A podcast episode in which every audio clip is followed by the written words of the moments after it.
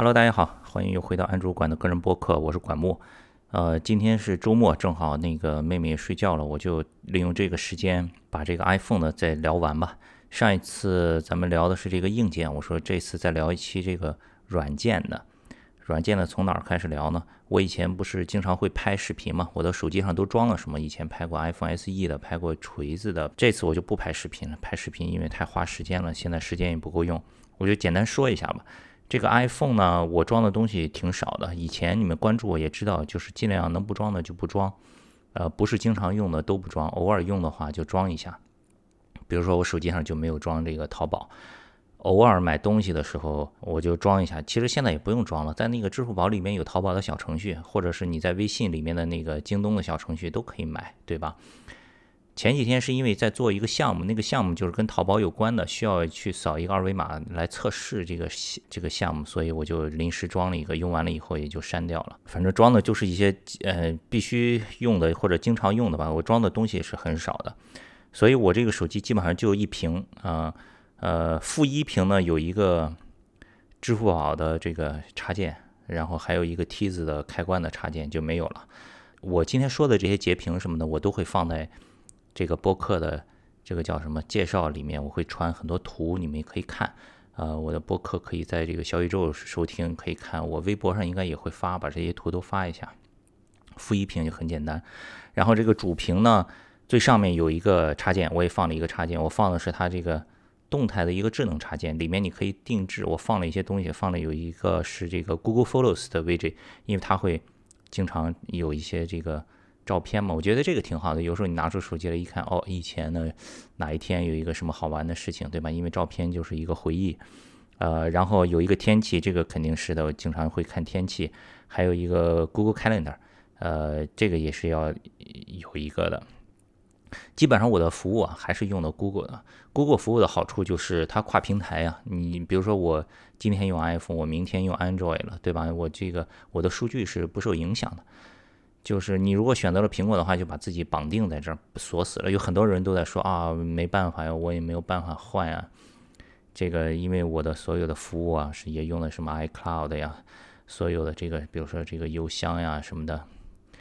日历啊，全都是苹果的，这样就不好。就是不要把鸡蛋放在一个篮子里，这个跨平台还非常的重要。啊，继续说这个插件，还放了一个这个地图的地图这个插件，我觉得其实可以给它去掉了，基本上没怎么用过。呃，然后还有一个 Google Search 的，这个非常重要。这个搜索我还是用 Google 的，而且它这个 Google Search 的这个大的尺寸的这个插件啊，它有一个那个搜索框，有语音，还有 Lens，就是你可以拍照搜索的，这个非常好。这个是最顶部放了一个这个宽的全尺寸的一个插件，然后下面就是四乘四一十六个 app，呃，除了最底端那四个哈，再加最底端一共二十个吧。我主页就这二十个，然后就没了，没有第二屏，第二屏再翻过来就是那个 app 抽屉了，就是 app library 了，呃，全部的 app 了。所以这上面呢。比较常用的，你像什么 App Store 呀，地图我用的就是苹果自己的，因为我觉得就是自己系统都已经内置了，就不要再去装第三方的了，画蛇添足。嗯，设置呀，Swarm 我到现在也还在，现在还有人 check in 吗？现在是不是已经很少有人 check in 了？我还会偶尔 check in 的，呃，但是我没有给他开那个，就是那个叫什么 location 的权限，就是那个 location 的权限，这个后面我会讲到啊。呃，然后我听歌是用 Spotify，这个一直在用；修图还是用一闪，这个还是一直在用。一闪现在虽然它服务器关掉，它没有办法上传，没有这个社交的这个属性，但作为一个工具来说，还是目前修图软件里最好的一个啊。然后 Instagram 这个肯定有 Podcast，这个 Pocket Cast 这个是收听播客的。一个选择，你看我这主屏的二十个 app 有两个是跟播客有关，另一个就是小宇宙，一个小宇宙，一个是 Pocket Cast。呃，我之前有说过，小宇宙现在有一点像是我去发掘一些新的内容的一个地方，就是随便听一听，哎，这个我听一下，哦，明天推荐了那个，或者小宇宙上我订阅的会比较多一点，啊，他们更新了以后，我也不是所有的都会听，但是我觉得特别好的，我都想听的，我一般就用那个 Pocket Cast 来来订阅，然后基本上那里面更新的都会听。最近很喜欢那个翻转电台，也不是最近了，听了有一段时间，但他们更新的内容也特别多，真的是都听不完了感觉。还有一个 Google Translate，这个很重要，这个经常都会用。然后就 Twitter、Facebook 这些是 Google News，Google News 特别特别好，嗯，看新闻。Twitter 和 Google News 基本上就是还有一个微博吧，就算是一个信息的入口吧，每一天最重要信息来源。呃，Gmail 这个邮件的 Google Photos，Google Photos 就不用再再推荐了，嗯，这个是最好的一个图片管理的。你看，说到这儿打脸了哈，这个系统自己带的已经有了，能用就用，不要装第三方了，这是一个例外。这个苹果也有一个自己的相册管理，但我就没有用，因为我的这个所有的服务啊、数据用的都是 Google 的，它可以跨平台，就不管我是用网页呀、用电脑呀、用 Android 手机啊、用苹果手机啊都可以用。你如果选了苹果的话，那就没办法，你就被牢牢的这个锁定了。我不喜欢这种被一个东西给绑定的这个感觉。OK，现在你可以说可能它这个对吧，用户体验比较好，产品比较好。但将来呢，如果有那一天呢，你你没有办法去转移啊。况且这现在来说，这个图片管理这块儿，苹果比这个 Google 还是差太多了。然后还有一个 YouTube，然后呢，下面底端四个最常用的就是打电话、微博、微信和浏览器，这个就是主屏幕了，就全部的都在这儿了。然后右滑就是 App Library 里面。就还还有一些什么呃没有放到这个主页上的，比如说豆瓣呀、Google Keep 呀、这个 Sonos 呀，家里用 Sonos 的音箱，这个 Telegram 呀，好像也就这些了，也没有什么别的了。OK，这个就是 App。然后说一下这个哦，对了，还有一个设置，设置这个叫什么？就是从屏幕右上角往下拉，这个叫。快捷面板对不对？差不多这个意思吧。这里面我开了也很少，我也会截屏放在这个小宇宙和微博上。就这里面我只放了快捷方式，有一个计算器，因为计算器经常会用到。然后闹钟和计时器这个会用，因为早上要送小孩上学，经常会设闹钟。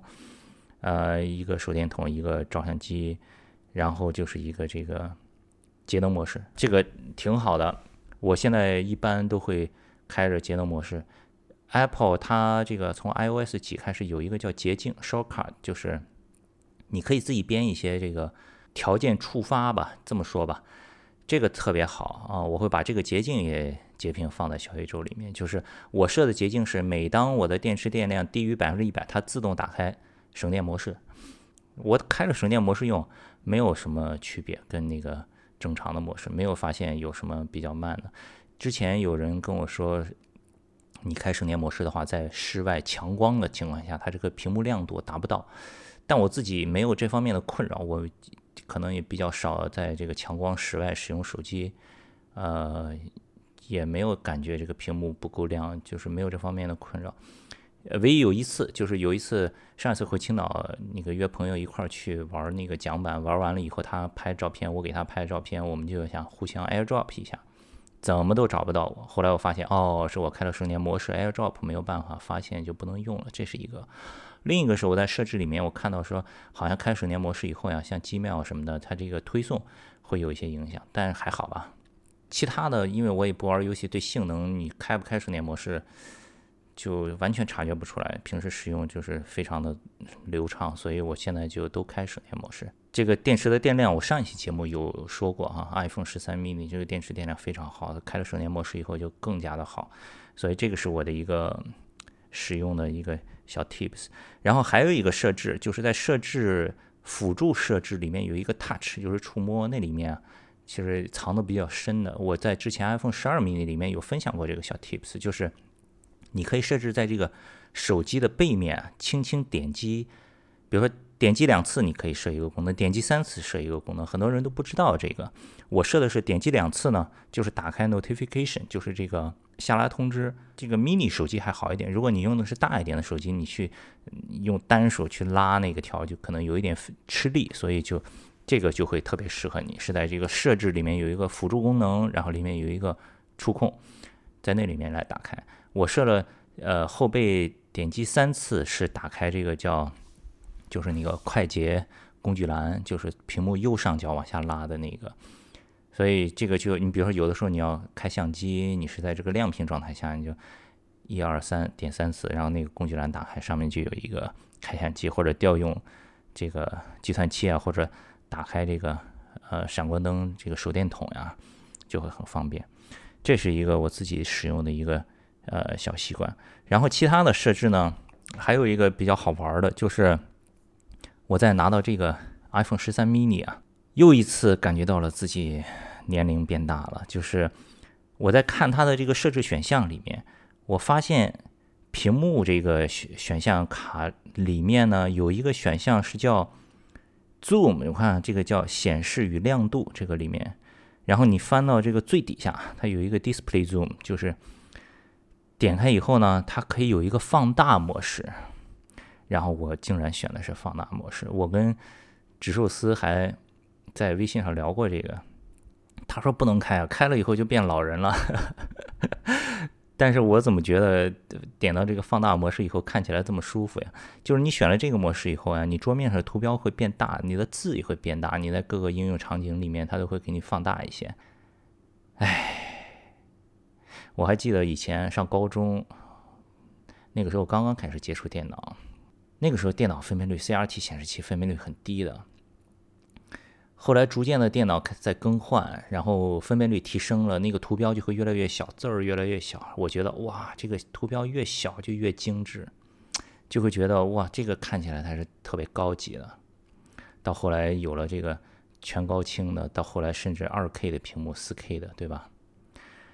没想到用到头，现在开始想用这个看大字儿、看大图标了。包括电脑上也是呀，呃，前几个星期好像是，我不是还发微博说来着吗？我以前那个电脑显示器，二十七寸的显示器，我都喜欢打到二 K，或者是那个分辨率调的很高，让那个字显得很小。